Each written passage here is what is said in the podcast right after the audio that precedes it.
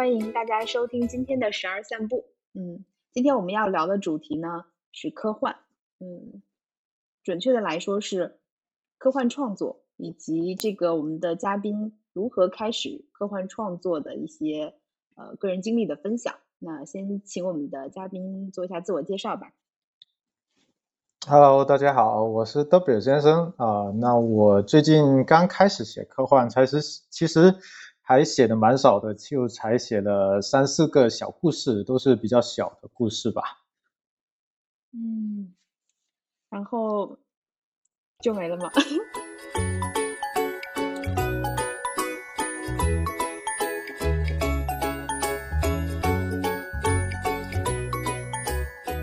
你要不要补充一下你现在的背景？嗯，呃，我自己本身是做呃数据的，就做前面做了数十年，大概十年的数据产品经理。那现在是在这个应该说是 STEAM 教育行业，在做课程的设计，还有软件产品的设计与开发，基本上是这样的一个呃主业的结构吧。然后呃主业之外，其实还会折腾蛮多。东西的，就是我是一个兴趣太广、过于广泛的人，所以就呃很多东西都知道，都会一点，但是又不是特别的专精。嗯，你是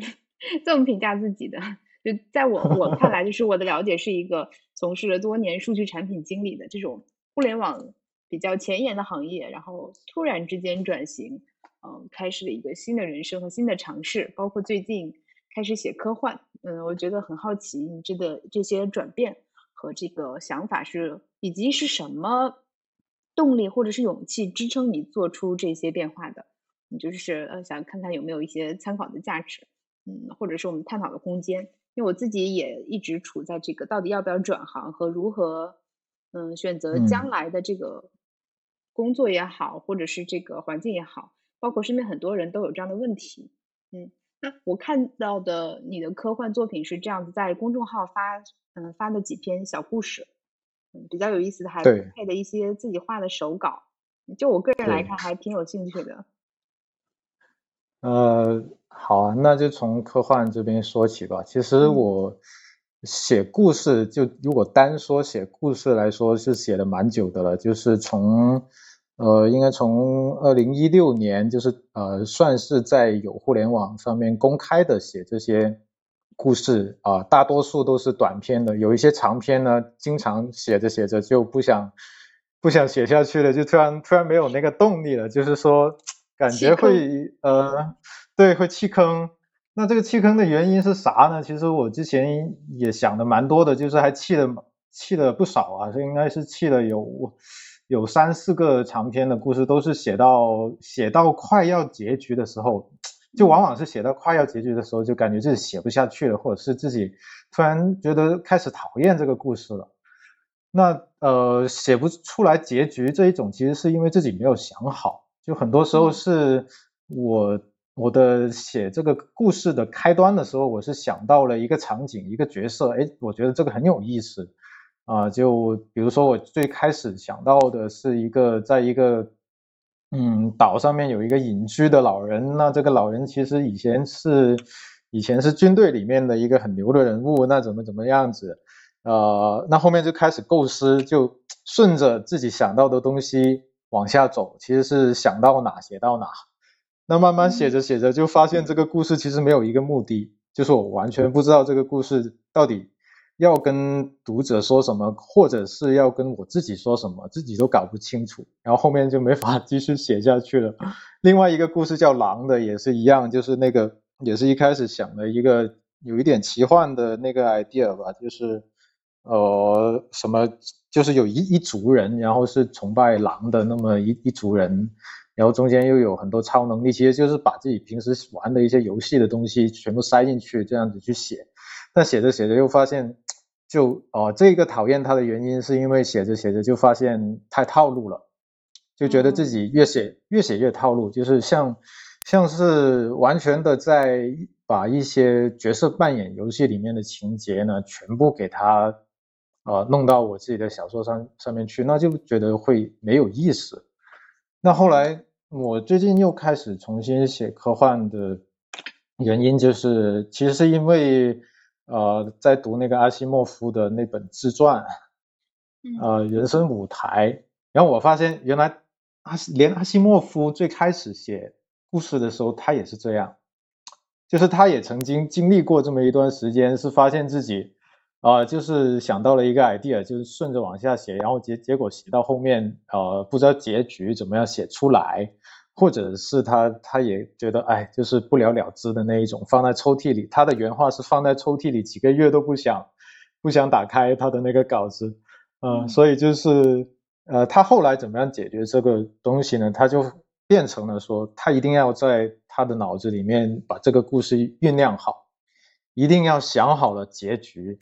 之后才开始写你的故事，就是整一个框架、整一个结构，包括结局，你都想好了。然后你觉得这个故事它要传递出去的东西，它是有意思的，就是通常是那一种，呃，你要想到一个问题，就科幻，其实我比较喜欢的那种科幻，就是他提出了一个问题，然后，呃，最后这个问题是怎么样被解决的，在故事里面怎么样被解决的，提出了一种假设嘛。所以我是比较喜欢这种方式。那我后面。思考的方式就转变了，我不会追着自己的那些 idea 去跑，那我只是把这些 idea 记下来，我会用一一些小工具把它记下来，但是我不去不去把它拓展，然后直到我想到了某天想到了一个，哎，我想要去解决的一些问题的时候，这些问题有可能是呃社会的问题，也有有可能是我自己个人生活上的一些问题，那我尝试把这些问题解决了之后。我才去把这个我自己解决问题的过程，尝试用一个科幻故事的方式去表达，所以我觉得是这样子会更有意思，而且是呃，还有一点就是说，以前写故事经常就一开始总是会给自己挖很多的坑嘛，在故事里面挖很多很多的坑，然后后面就呃进入了这个填坑的地狱。所以，我最近重新开始写科幻故事，我底下留了一个小小的呃 P.S. 的内容，就是说只挖坑不填坑，我就只负只负责挖坑。然后这个故事也是一个很很短小的故事，我我就在里面只说了一件事情，那其他可能在故事里面会忍不住想要埋一些啊读者觉得看了会好奇的点，但是我不会去填它，大概是这样的一种情况。嗯，听下来就是你的描述，我是感受到你是在写故事之前会有一个问题，但这个问题不是一开始就特别清晰的，甚至在嗯，就是写故事的过程中可能会都没有发现这个问题，到故事结尾写不下去的时候，意识到了这个问题，然后再回来的时候，这是一个关于写作的问题，那是什么？什么原因让你觉得一定要写下来，或者是用讲故事这种形式来回答你这个问题？还有就是，或者说你是如何发现自己的问题的呢？嗯，对，呃，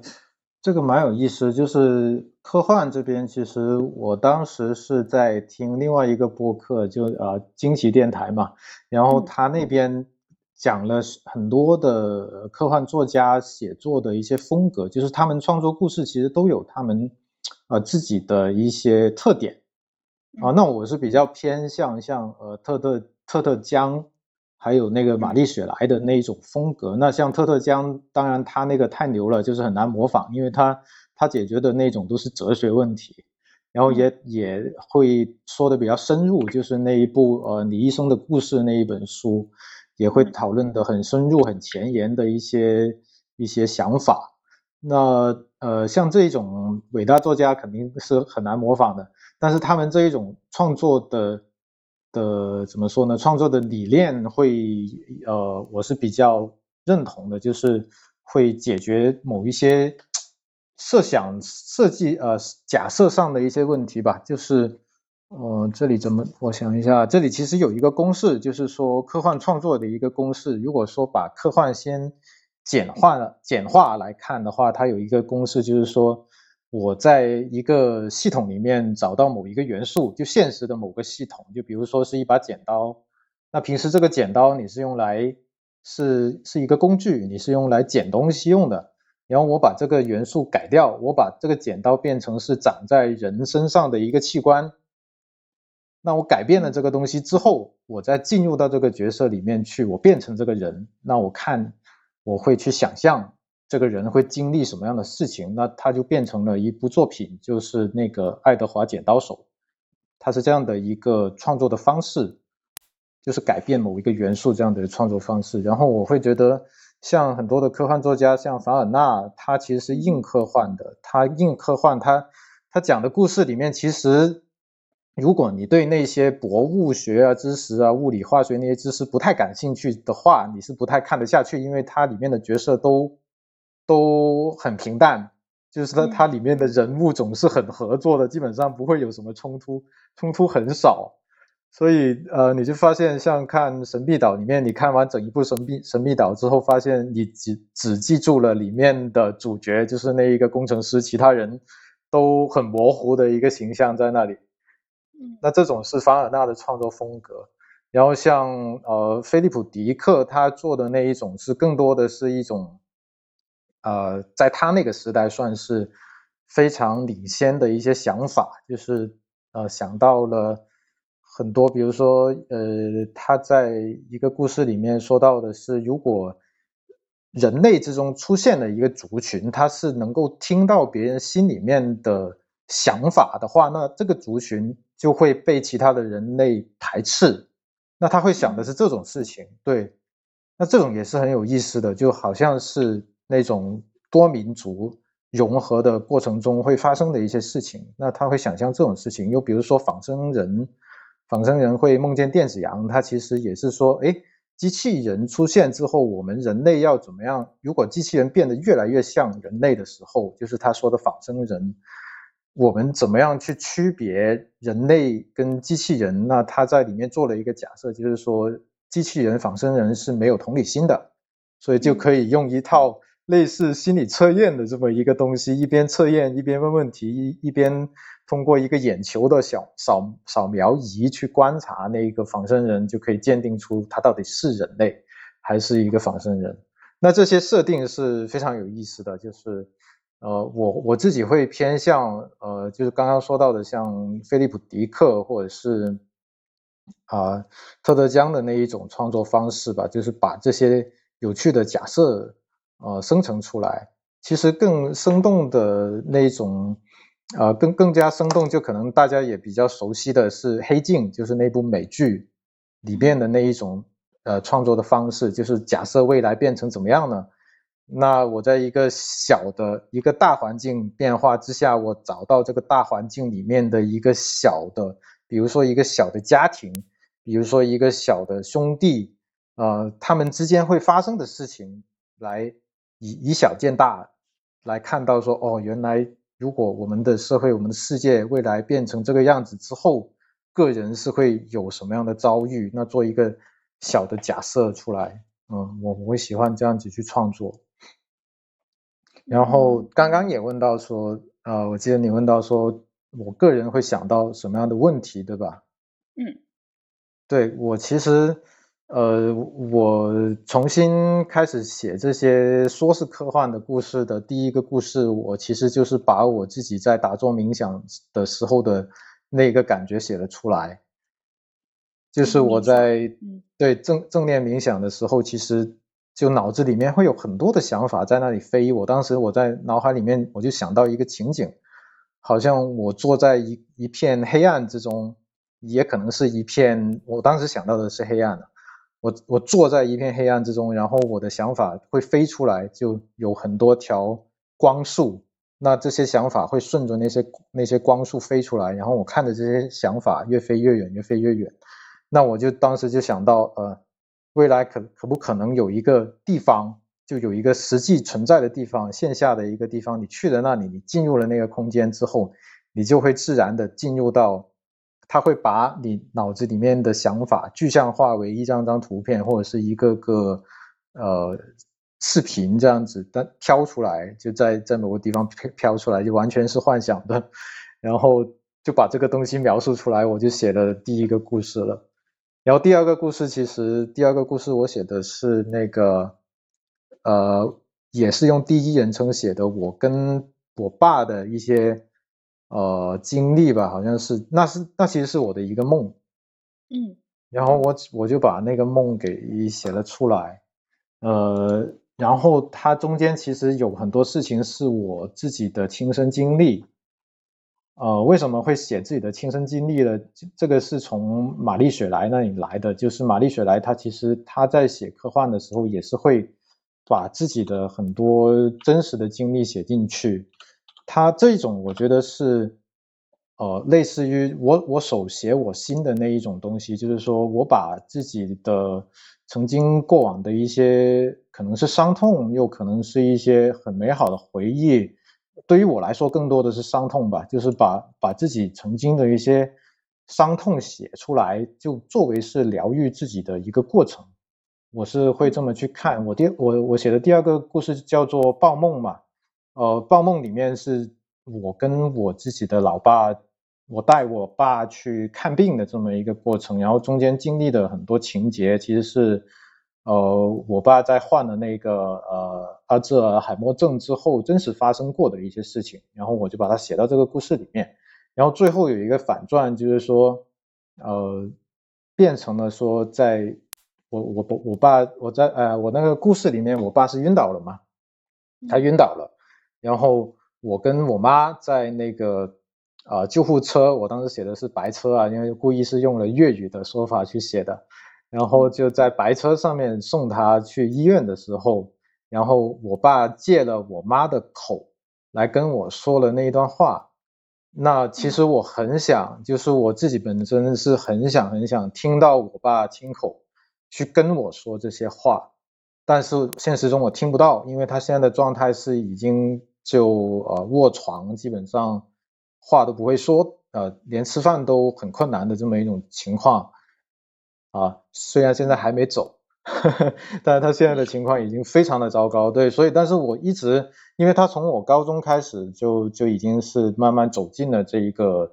呃老年痴呆的这个过程，他只会越来越差，他不会变好嘛。所以就是呃，我大学的时候基本上就已经呃没怎么跟他聊天，大学的时候也也离开家了嘛，然后再到我工作的时候回来，他就已经进了那个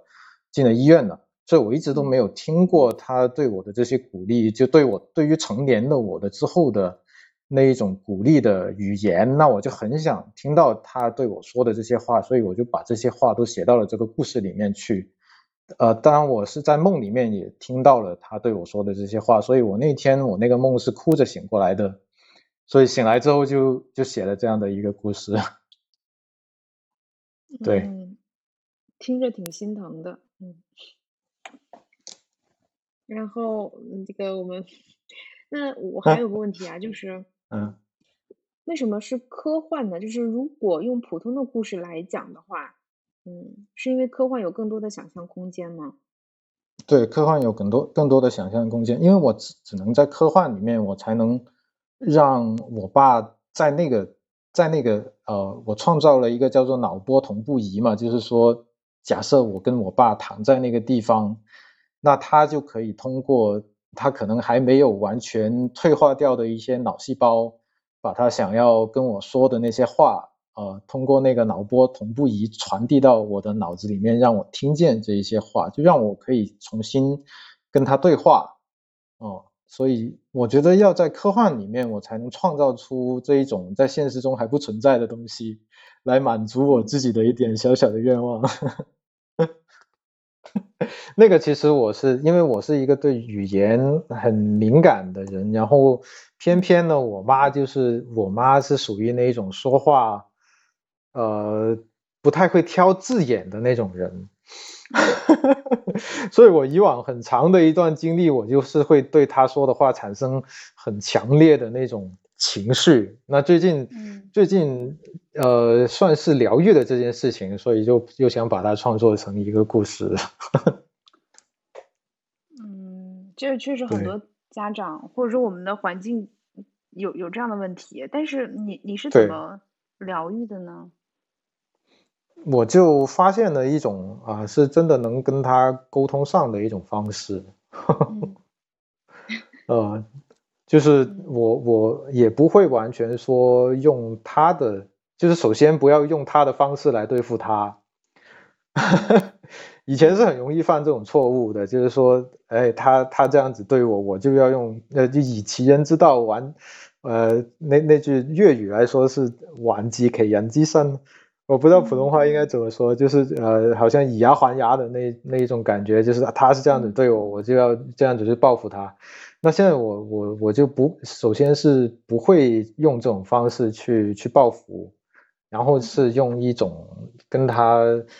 呃，可以说是讲道理，但是又又不是讲道理的这这么一种方式吧，就中间夹杂了很多他能理解的一些故事，这样子去跟他说。更多最近更多的沟通是在他他对，因为他现在负责接我呃小孩放学嘛，嗯，他离得比较近，他负责接小孩放学，然后他就开始忧心我儿子的一些学业上的问题。啊，然后我我就去去开导他，说 是就不是变成了说他想要控制我，让他让我去监督儿子的作业，然后我是在开导他，哎呀，不用这么紧张，现在才一年级，怎么怎么样，怎么怎么，嗯，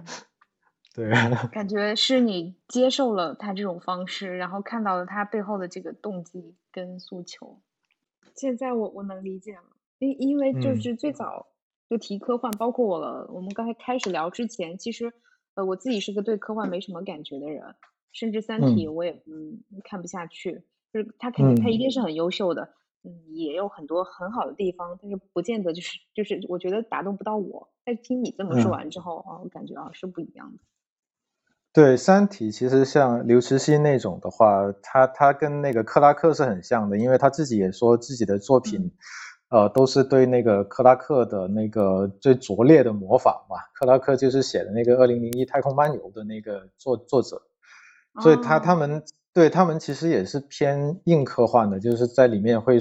会很喜欢创造材料。你会发现他们很喜欢创造材料，就《三体》里面有一个水滴啊，不是很厉害吗？那个水滴就是那种硬度是地球上面所有的物质都没有它那么硬的。那个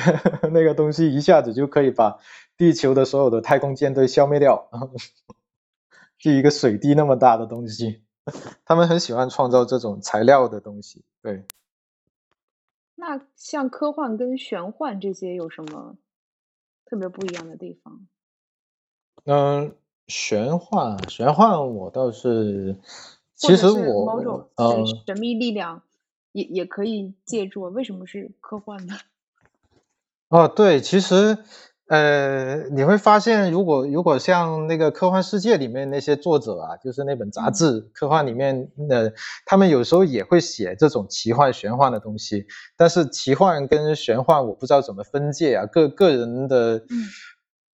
呃，感官上来说，我觉得玄幻更多是有一种像武侠那种东西在里面的，就武法武侠元素。嗯嗯，然后。然后奇幻可能更多的是像呃西方的那一种，比如说魔戒呀，比如说哈利波特，这种是叫做奇幻。然后我我在写的第三个故事，然后呃我第三个故事还没写完，还差还差还还差一两个章节还没写完，呃是想要致敬那个虫师，就是一部动。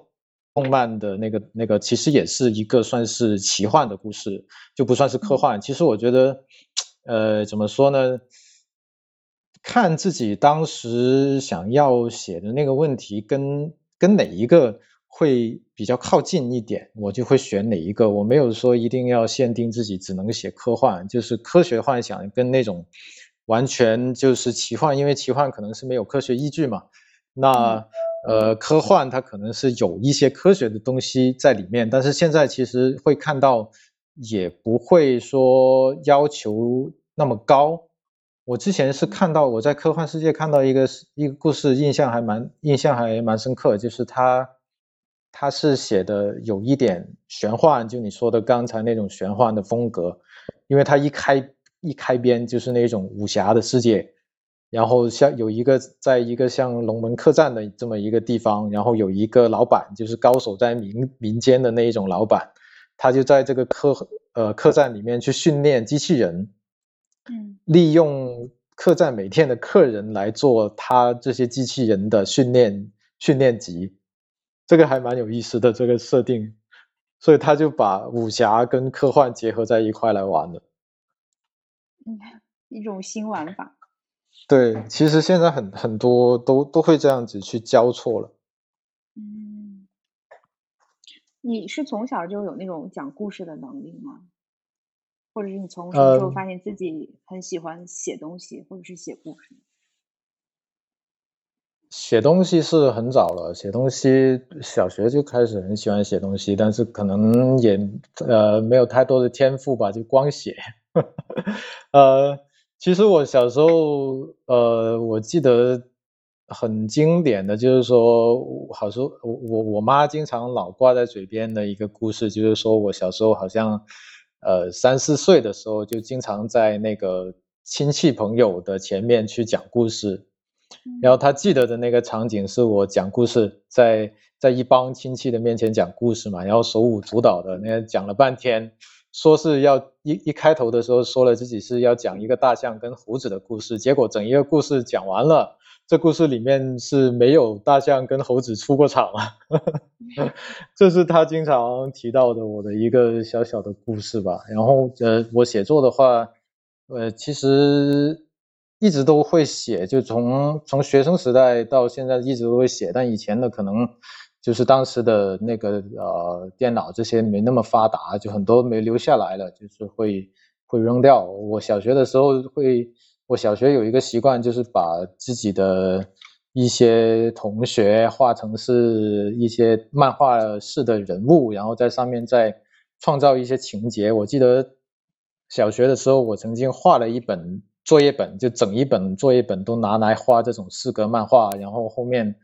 还被同学发现了，然后去传播。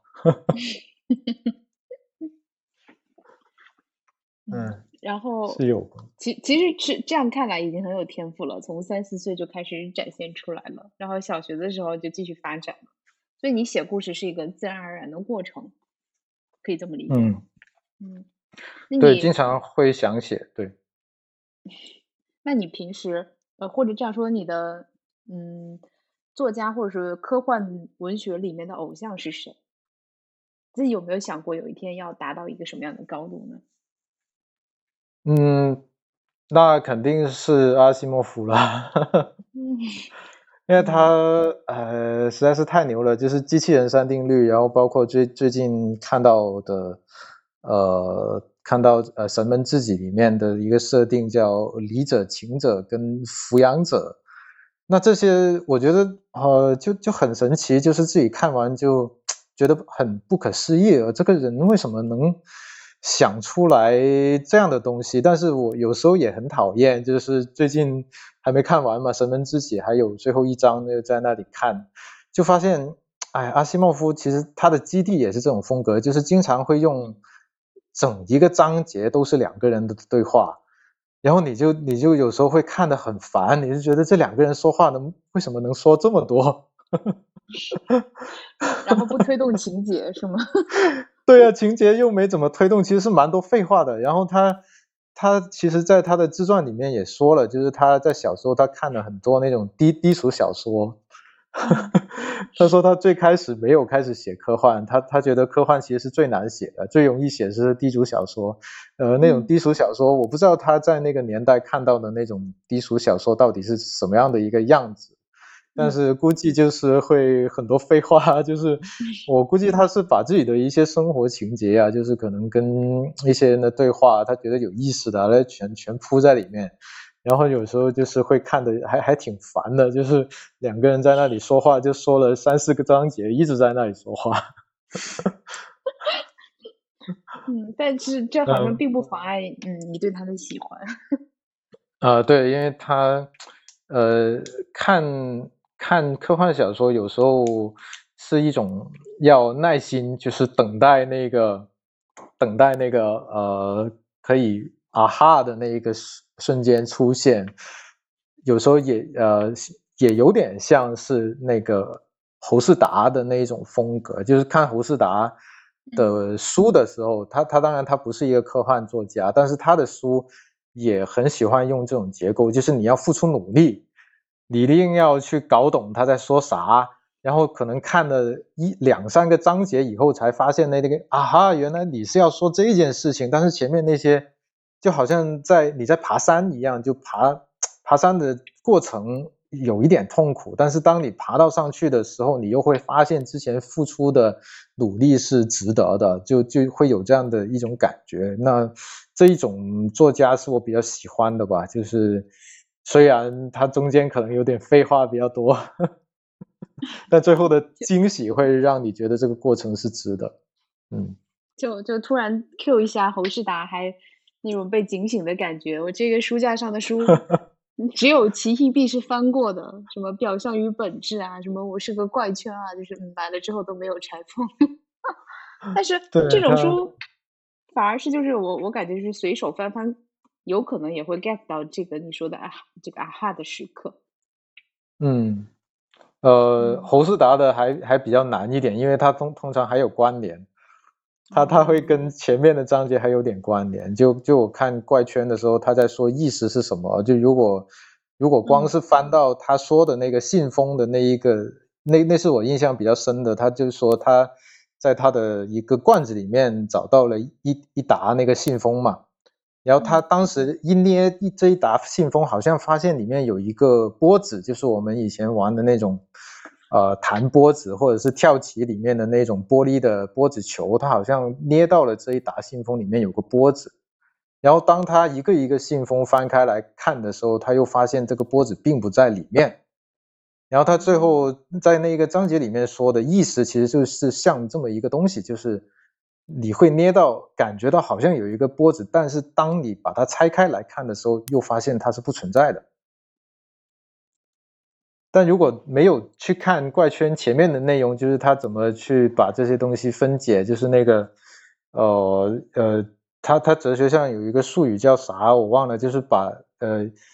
呃，把一个东西拆开，就像一个闹钟，你把它拆开，搞清楚每一个元件的运运作原理之后，你就知道了这个闹钟到底是怎么走了。但是在在人脑里面是不存在的，就是呃那个复杂复杂涉及到那个复杂系统的涌现的这个那个概念，其实是他他是说的很好的，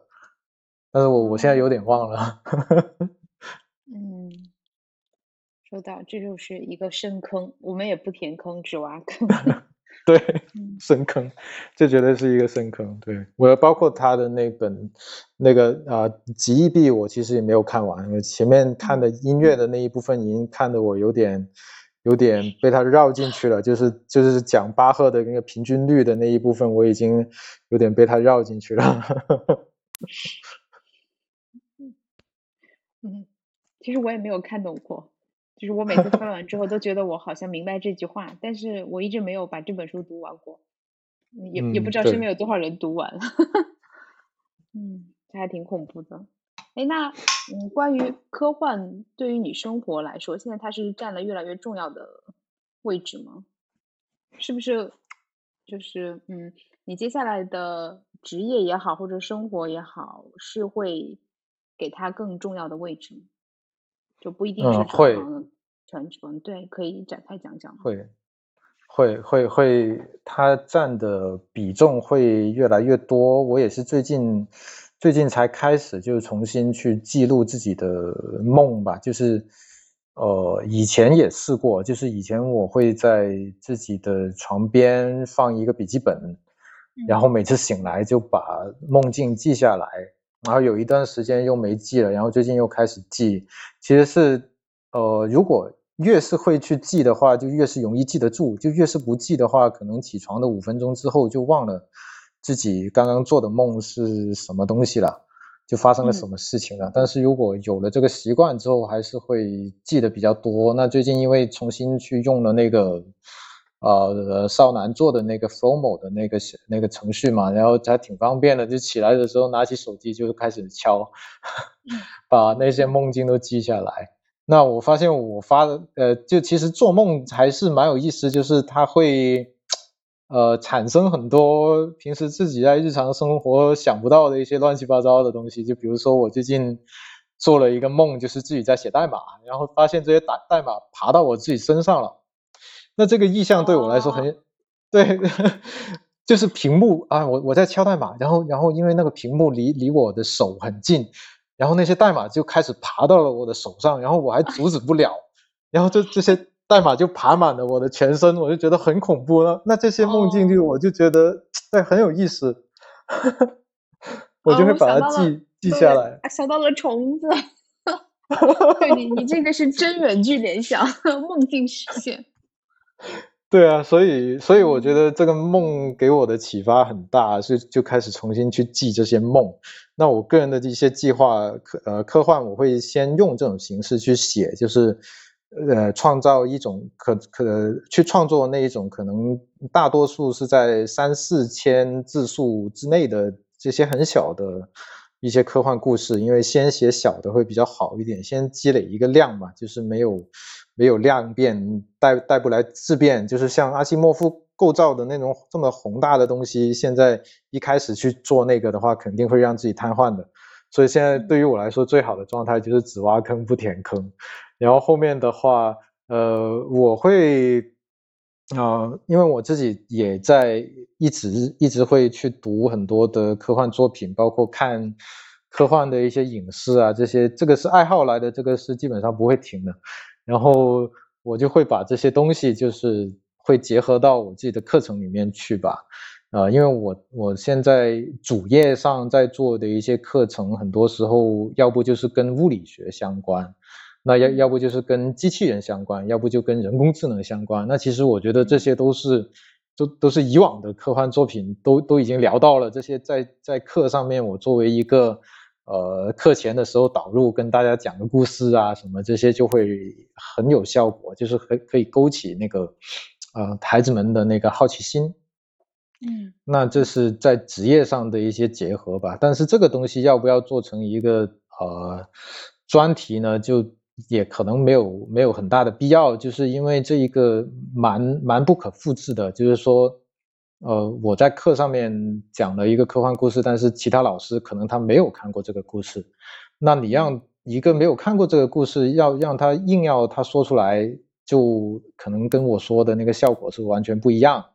然后他也对啊，他他如果本身这个老师对科幻没有太多感觉的话，就他也做不好。所以我我是没有打算把它做成一个专题。我觉得这个是我自己上课的一种特色吧。因为从从上课的角度来说，老师一定要讲那种他自跟他自身关联很密切的东西，他才能把这个东西讲好。哦，所以我我暂时没有打算把它做成一个专题。如果是专题的话，那可能就是我专属于只能只能我只有我才能说的这么一套课程。嗯，然后然后呃嗯对你说，我就是说听起来很适合放在像 B 站上呀，或者是这种。呃，网上就是给更多的人直接看你来讲。哦，对，这种也有可能呢，暂时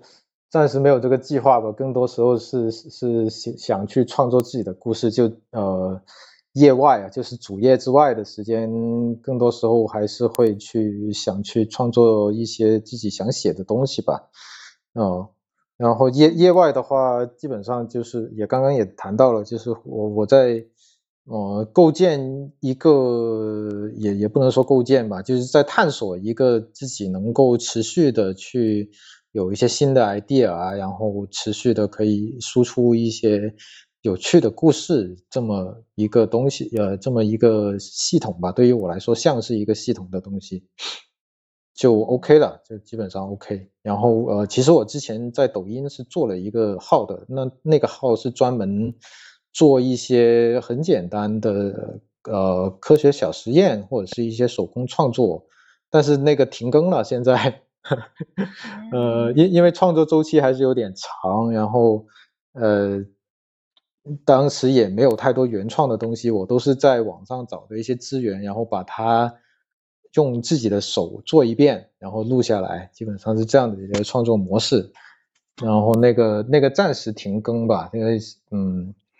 现在更多时候是想写东西，大于去做那一些实物出来，然后做做那些实物出来会放到课程那一边去做。对，又又是一个坑。对，很多坑，我给自己挖了太多坑了。你现在的主业是一名，就是刚才介绍到是 STEAM 的老师是吗？那然后在之前有介绍到，呃，从事了很多年的这个互联网的数据产品经理，嗯，对，能不能聊聊就是你这个转行的经历？因为听起来还差别很大。嗯，对，呃，我之前啊做数据的时候，其实也是一个。呃，当时应该算是一个没有选择的选择吧。其实现在回头看，觉得自己是错过了互联网的那一波红利。因为我是零八年毕业的，零八年的时候，当时我们同班的同学其实没几个想去阿里跟腾讯。所以现在 现在来看，你觉得我们那时候是不是傻？就是说，阿里、腾讯来我们学校校招，没几个人去面试，大家都跑去面试什么 IBM 啊、微微软啊，呃那些。对，然后我们班现在还留在腾讯的人，还就占比是很少的，就就三四个。然后现在还留在阿里的已经一个不剩了，就是原原本还有一个在里面的，然后去年也离职了，应该是，呃，相对来说比较财富自由了。对，然后当当时当时我也是这样子，就是我我也是冲着那些外企去，然后结果外企呢，当时的外企根本是看不上我，因为我的学习成绩太差了。所以虽然学校学校本身是不差，呃，但是。但是那个呃那个成绩单太差了，那那那些外企看不上我，那当时我就没办法，我又去找那些游戏公司啊，一一心想要去做游戏，那结果游戏公司也看不上我，那那当时就处于一个很焦灼的状态，哎呀，那那我去干嘛呢？呃，念的软件工程，然后就到到处面试嘛，然后我当时。呃，已经有一种破釜沉舟的心态了，就去了一家当时是叫做做数据仓库的公司面试。那当时其实他也问了我很多，那个面试的那个人还是问了我蛮多问题，我答不上来的。然后我当时就，哎，我就破釜沉舟了，我就不管了，我就跟他说，我觉得这些面试很没意思，我就直接这样说了。当时就我记得，我就觉得这些面试真的很没意思，你们你们为什么就？呃，光问问题呢？我我觉得一个人的能力不是说出来，是做出来的。我就这样直接这样说了。然后当时那个老板就给了我一个机会，然后我就我就入行了。嗯，对。然后我也是在就其实基本上在入职的第一周就已经证明了自己的实力了嘛，就是呃是能做出来东西的，而且效率还很高啊。那当对，就通过这么一个方式，就去开始做了数据，然后做了数据，嗯，一做就做了十年。因为怎么说呢，呃，也算是踩到了一点点红利吧。那个时候是数据仓库，就是叫做商业智能这一块是刚刚兴起。那我去的是是一个创业公司，呃，后面就通过短时间的。呃，创业公司是会很忙，一开始很忙，但是那一段时间帮我去打造了还比较扎实的一些能力，然后后面就吃老本，基本上我是前五年，前五年啊加班可能加了个六七年的工作经验，然后后面五年就在吃老本了，对，是这么一个状态。然后后面转行是因为呃孩子出生之后就开始想，开始想。自己要干，哎，我听到有猫的声音了。对对对，它它在挠门，我把它放进来。嗯，挺好的，我很喜欢猫。那好吧，那今天今天让它进来。嗯，就是你你自己嗯提到了我想问的下一个问题，就是关于啊呃呃奶爸这个角色。嗯，对对对。对我就是孩子出生之后，我当时跟跟我老婆说，就是说，呃，如果，哎，就是说，如果自己的老爸都不能去做自己喜欢做的事情，那我怎么样把这份信心给到我的儿子，让他未来可以做自己喜欢做的事呢？那我当时的初衷就是这么一个，呃。初衷吧，就是想要去做其他的一些职业尝试。那当时，呃，那确实在数据这一边，其实也是有一定的职业倦怠，呃，在的，就是没有找到一个将来，嗯，可以去发展的一个路径吧。呃，我我还挺记得，就是当时在老杨那边上课的时候，老杨给我的一个建议是让我去搞大数据。就是大数据哈 d 的那一块东西，那一那个确实是我不擅长，但是又可以很快的去进入的一个路径啊。但是呢，就是呃，可能当时也是职业倦怠太严重了，就是觉得 研究了一下，呃，他说了我是有去做的，我去研究了一下，自己用用一些东东西把那个东西搭起来的，但是又觉得哎，觉得这个真的没啥意思，就是感觉。即便我转到大数据行业去，我都还是一个工具人，就是还是那种很技术的那种方向的的那个角色，就没有办法转去做一些呃呃可以做更多的创作的的那一种角色吧。我觉得那就希望自己可以往产品的方向转啊，包括。是说去做一些课程，课程类的东西。我目前是，呃，动力最充足的是在做课程这一块，就是怎么样去做一个课程出来，然后，呃，去给小孩子们上课。那这一个是动动力最最充足的部分。现在来说，那另外的一部分就是说去做一些呃软件的产品哦，就是嗯设计 UI 呀，然后呃。设计一些交互的方式啊，这一种嘛，产品经理，嗯，对，嗯，所以现在是，嗯，可能会有新的职业方向吗？因为刚才听到你从这个老师课程到说想要往这个 UI 啊，或者是交互方面去有一些转变。呃，这一个其实怎么说呢，也是看情况。呃，现实中能做什么就做什么，因为这个确实我这我现在选择不多，就是说，在在这个编程教育这一块上面呢，广州这一块很弱，呃，很多的那些像编程猫啊，或者是就是那些大厂，就是做编程教育这一块的大厂，它其实都不在广州，包括一些一一些不算是大厂，但是。教研方面做的特别出色的一些机构，他们也都不在广州，就是在在深圳或者是在上海。然后我家庭的是对，或北京。然后我家庭的限制就是我现在只能待在广州，所以我就呃这边能够加入的机构就就呃已经是一个很有限的一个情况了。然后我现在所在的那一家机构呢？呃，他们现在的重点就重点让我承担的事情是做产品，就是做软件产品这一块，因为我是因为跟我的背景有关嘛，就是我对这方面的东西还很熟，就是说包括 ERP 啊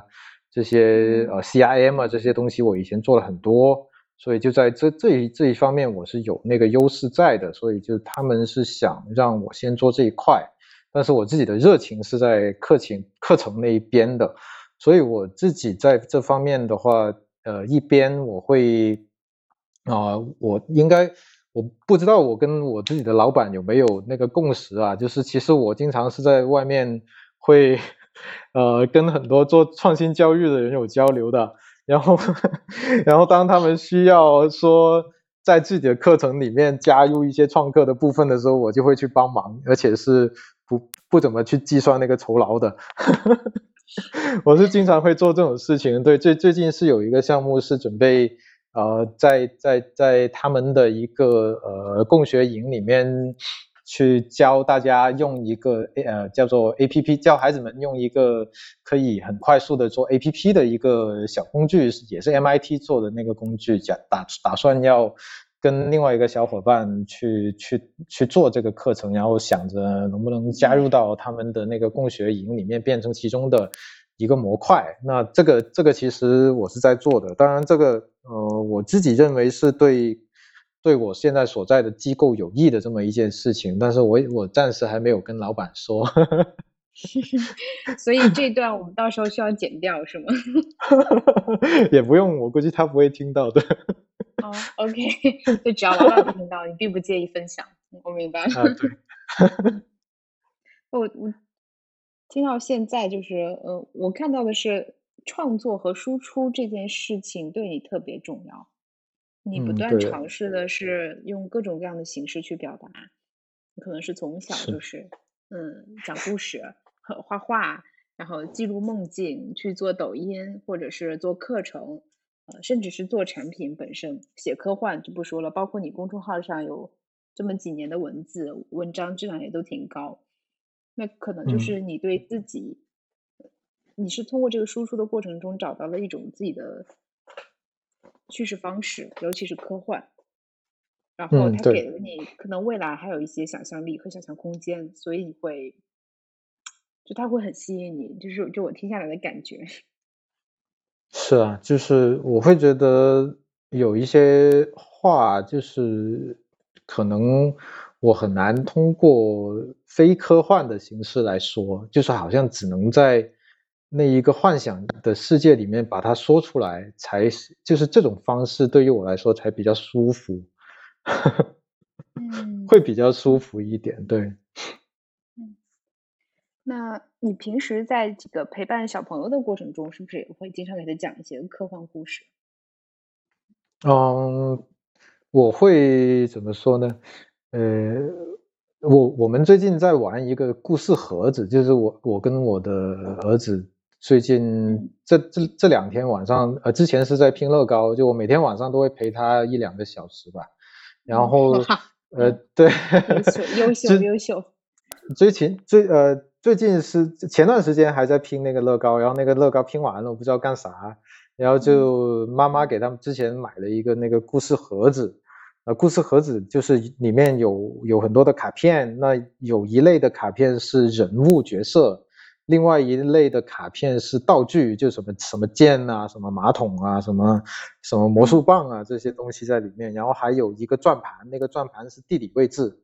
啊，那你把它转到了某个地方，比如说转到月球，那就会在月球上面发生一个故事。然后他那天，我昨天跟他玩的就是说，啊，转到月球，然后他抽了一张人物的卡片，是医生，然后嗯然后他就是说有个医生在月球，那我就问他，那医生是怎么来的呀？然后他就说医生是长了一张翅膀，从从那个没有说从哪里啊，他就说医生长了一个翅膀飞过来的。那我说 OK，那他呃医生长了一个翅膀飞到月球上面来了，然后后面发生什么事就在在跟他就这样子玩，我觉得是还挺有意思的，就是。呃，虽然中中间中间还会涉及一些挺恶俗的情节，就是比如说有一个马桶，然后又再抽一个道具的时候抽到了一个叉子，就吃饭用的那些叉子，那很难嗯就很自然就会呃联想到一些 比较恶心的 情，节出来，对。呃，那当然，这个这个其实跟科幻没太大关系，但是我觉得这样子呃去玩这个故事卡片，呃还挺有意思的。一方面是让它可以呃锻炼一下他怎么样去想象这些东西，因为我会不断的跟他提问，就是说，哎，这个人为什么突然又跑过来了？那那为什么会这样子发生那个事情？他会他会给出一个解释，就是虽然我不管那个解释合理不合理，我都会说 OK，但是我我就要他给这个解释，他会给，我就觉得就很，呃，我自己也会很有满足感，然后他就会渐渐的把他的这些表达就会变得比较完善。你知道，男孩子就是他，虽然他已经快八岁了，但是他说话经常就是说的没那么完整，就是说。呃，会比较碎片，就是说，呃，说的不完整，没有把整一个事件的前因后果说清楚，经常都是中间出了一个什么东西就爆出来的那种。但通通过这个故事，我发现我我经常这样子去提问引导他，那他下次当他抽到一张新的卡片的时候，他就会渐渐的把这个故事说的相对来说啊、更加的完整了。觉得这个还还蛮有意思的，虽然跟科幻关系不太大。嗯我我有时候还会还会引导他说，就是啊，比如说我我会问他，就是我跟他对话的情呃场景啊，通常都是在外面，就是在外面不在家里面，就在外面的时候，可能是跟他去呃逛啊，或者是跟他玩捉迷藏，玩到累的时候，坐坐下来休息的时候，他是比较能敞开敞开来跟我说话的。呃，通常是在那些时候，我就会跟他问一些奇奇怪怪的东西。我说：“你知道巴别塔是啥吗？”那他他说他不知道。那我就跟他说，以前就天上面有神，然后什么做了一个巴别塔，类似这种，就开始开始跟他在那里说了。那他有多大的兴趣，我的这个是他他的事情了，反正我就只管说。我我我今我其实因因为我孩子他是呃比较少提问吧，我自己觉得他他很少提问，他很少会想到什么问题跑过来问我的那一种。啊，因为他他平时关心的就是说晚上吃啥，然后今天有什么零食，或者是明天去哪里玩，今天晚上做完作业之后可以玩什么，或者是可以打游戏打多少分钟啊，类类似这种问题，所以他他比较少去提问，所以我有时候会多点给他输出多一点点哦，他他也。呃，我还没有成功的把他的阅读的兴趣培养出来，可能还是平时在家在在老人家里看电视看的有点多。嗯，孩子给了你很多就是积极的这个启示，不论是你转行，那嗯，就就跟我自己的经历很像，就是我从嗯自从当妈妈之后，我就从跟女儿相处的这些过程中看到了自己。对。呃。心灵的很多 缺口，或者说成长中，嗯，没有解决的问题或者是课题，然后可能当时因为各种各样的原因，就是被封存在那里的。但是从孩子身上再照出来的时候，才会发现啊，这个是我曾经的一个问题。嗯，对，对，很多很多这这一类的发生的事情很多。嗯，我这边对啊，我。如果是在我这边的情况的话，我以前是一个呃，一旦发火就会变得歇斯底里的那一种，就是我我自己形容就是变成了一只呃，也也有点像喷火的恐龙吧，就是呃，一旦生气就要不就不生气，要不一生气呢就变成喷火的恐龙，或者是变成一个什么会会破坏一切的恶魔，类似这种，然后。然后后面，呃，后面这个就是这几年已经没有再发生了，应该说是完，已经完全没有了。就是很多是在很多很多是在跟，就是我我想要对孩子有那种，呃，可可以说是一种占有欲吧。就是我很呃，特别是孩子在更更小的时候，就很想是。所有的关于他的事情都我来做决定。那当时当时跟跟老人家就主要是我妈的那个冲突就会变得很严重，就是他也想要去去有这个权利，然后我也想要去争夺这个权利，就变成了一个权力的游戏了。然后当下的那个情绪就对啊，当当下的情绪就变成是你争着争着就开始。就不是用道理来说服对方，而是用脾气来来来控制对方的那种情形就出现了嘛？对啊，嗯，所以发现这发生这种情况之后，呃，经历的那些痛苦之后，就就会慢慢的觉得这其实是自己的一个问题，就是说，呃，没有没有发现更好的解决方法，就是才发现自己原来面对一些。自己不能控制控制的事情的时候，我的解决办办法就是用自己的情绪去控制对方，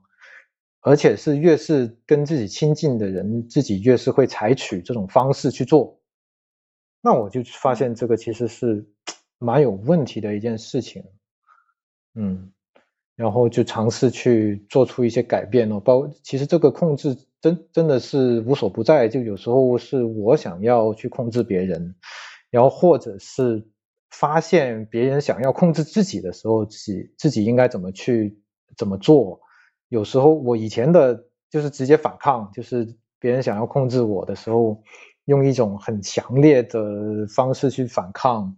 那现在的话，会会更加的理性一点，就是我也看到了一些，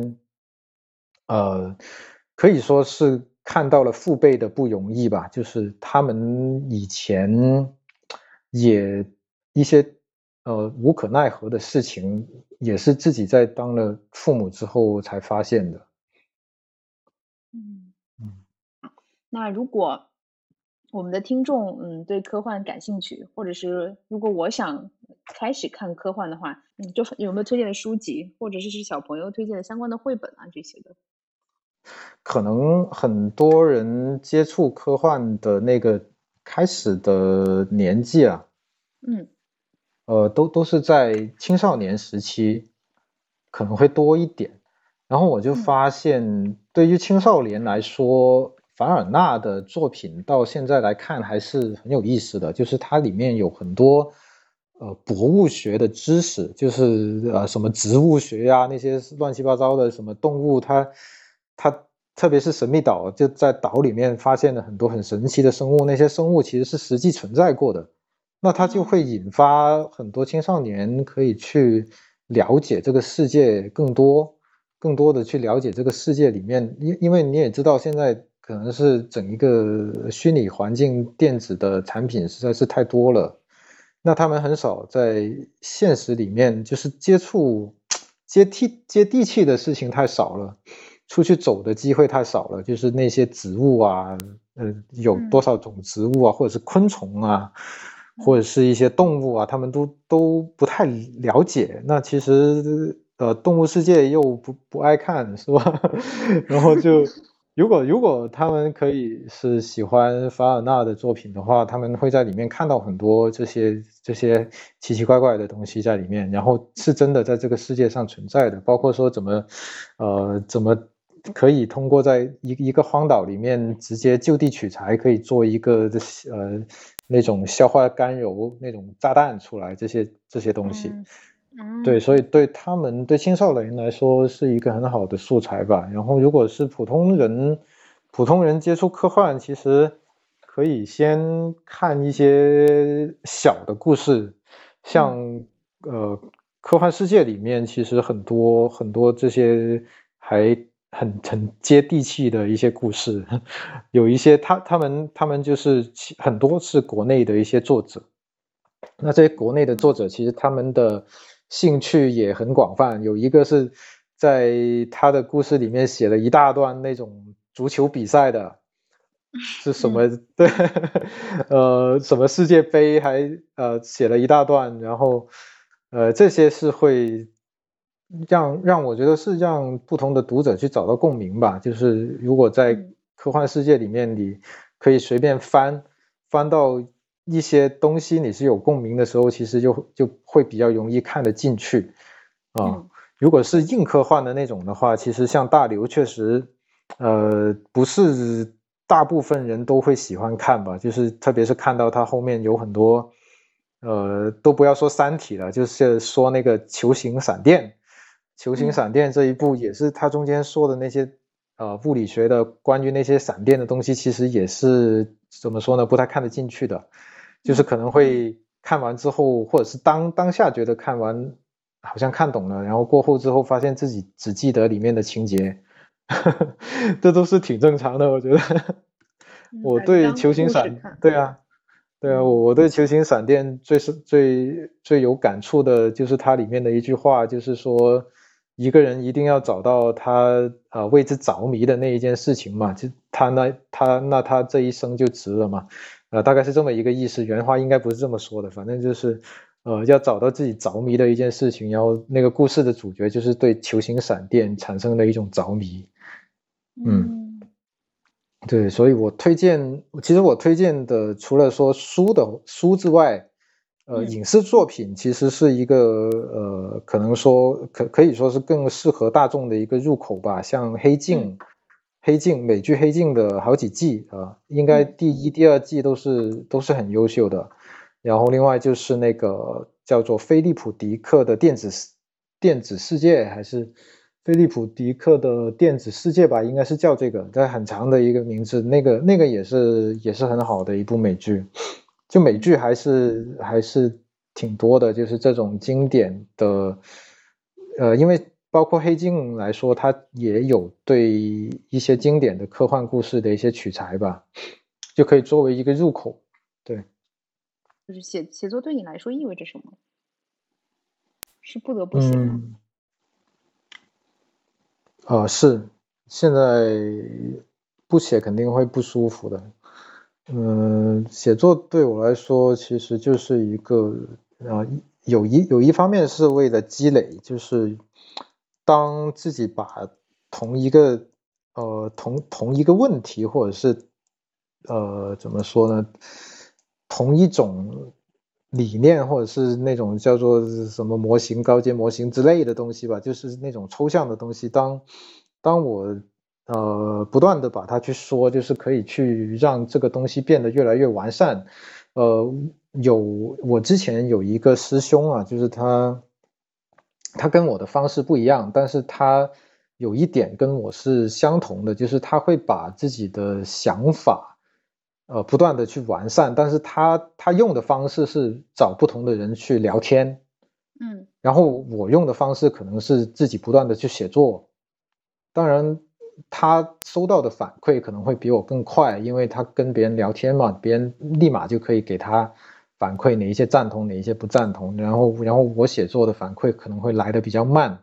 我会我会通过文字直播啊，或者是自己发公众号文章的这种方式，或者是有一篇文章自己写出来，很很想。得到某一个人的意见的时候，我会主动把那那那篇文章发过去，问他有什么看法。那这我是用这种这种方式，那他是用面谈的方式，但是我确实其实觉得目的是相同的，就是说想要把自己的某一个想法不断的去完善吧。所以这个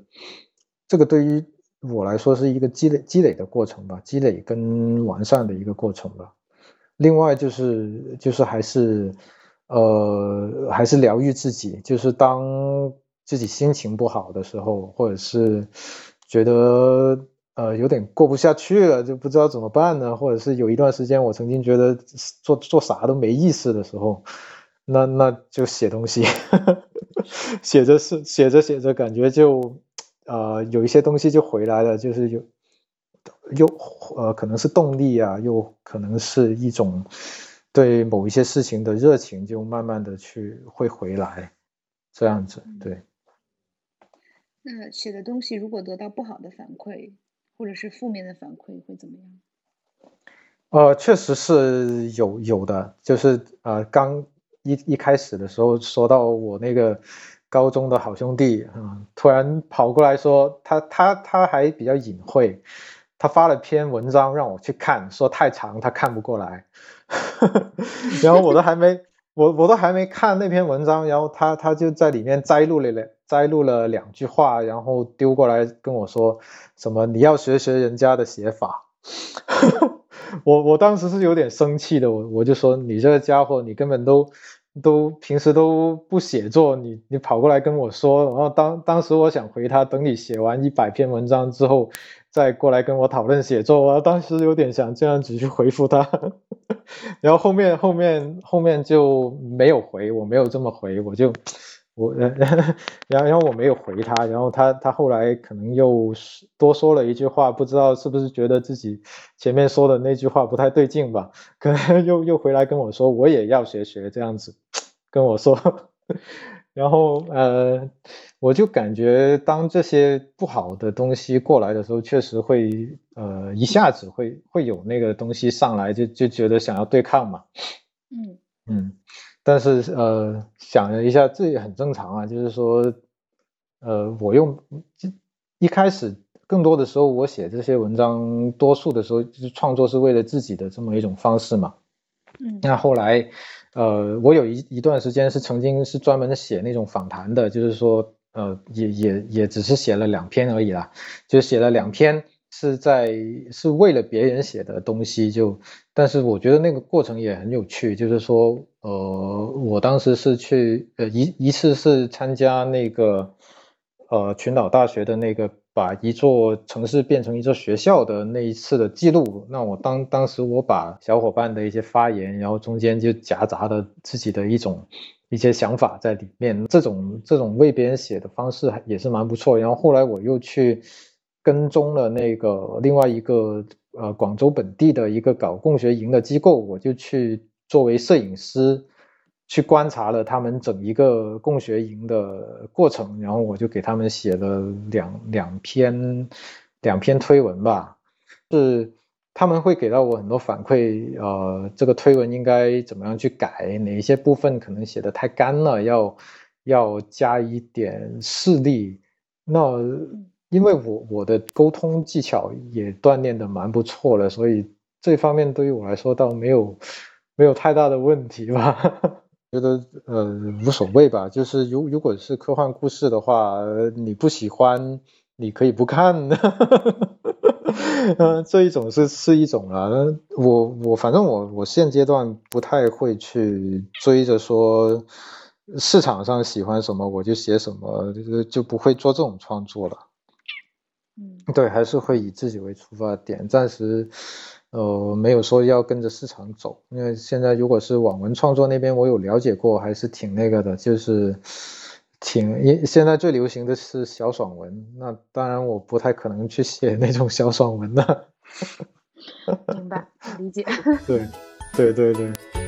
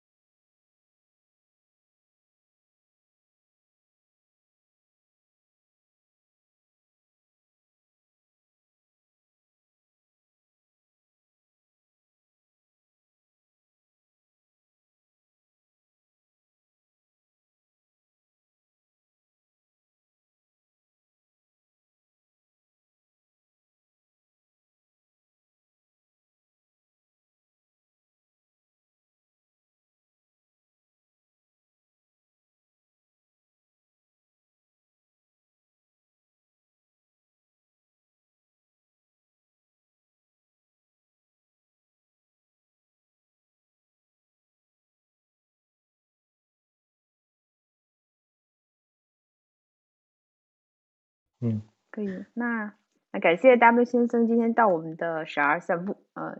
今天我们就先聊这么多。嗯，谢谢。好的，好，的，谢谢，拜拜。